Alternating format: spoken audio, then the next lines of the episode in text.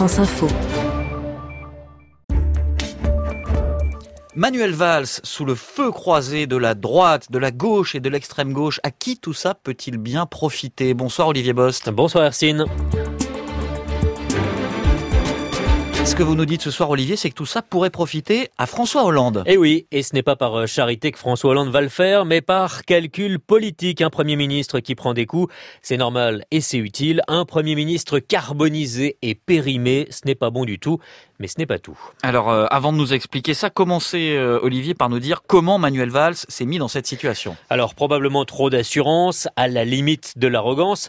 Euh, reprenons point par point ce qui cristallise les critiques. Nous en avons déjà largement parlé. Il y a bien sûr l'aller-retour Poitiers-Berlin pour un match de foot. Manuel Valls n'a pas vu venir la polémique et, par maladresse, il l'a ensuite très largement alimenté. Quand un homme politique ne dit pas tout dès le début, il prend le risque de se retrouver dans un feuilleton. C'est exactement ce qui s'est produit. La rigueur morale de Manuel Valls vacille pour la première fois au point d'agacer François Hollande, le tenant d'une république exemplaire.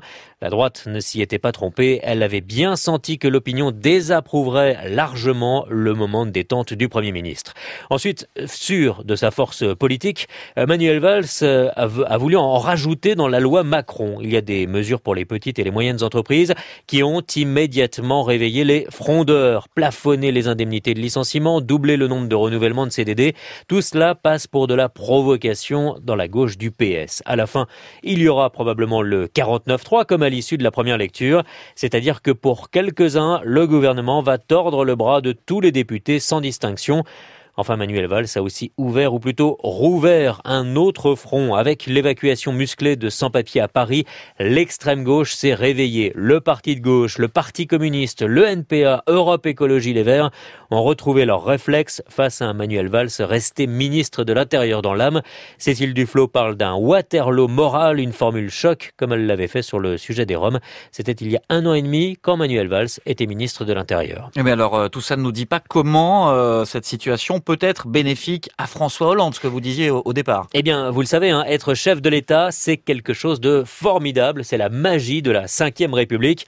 Vous pouvez prendre de la hauteur. Quand François Hollande se montre agacé hors micro de tout ce qui arrive à Manuel Valls, eh bien, l'opération est double.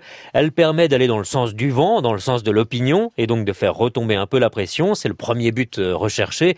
Et puis, deuxième face de cette opération, de cet agacement de François Hollande, elle lui permet de se replacer au au-dessus de son Premier ministre et de le renvoyer du même coup à ses faiblesses. Et puis, euh, si vous regardez les choses avec un peu plus de recul encore, vous verrez que François Hollande pourrait vraiment en profiter. Le moment venu, il sera peut-être le seul capable, ou en tout cas qui apparaîtra comme le seul capable, de faire revenir les écologistes, par exemple. Il sera aussi peut-être le seul à s'opposer à Nicolas Sarkozy sans tomber dans la même violence verbale que son adversaire ou que celle de son Premier ministre. Les soucis de Manuel Valls sont donc peut-être les solutions de demain pour François Hollande. CQFD, Olivier Bost, l'édito politique du 17-20.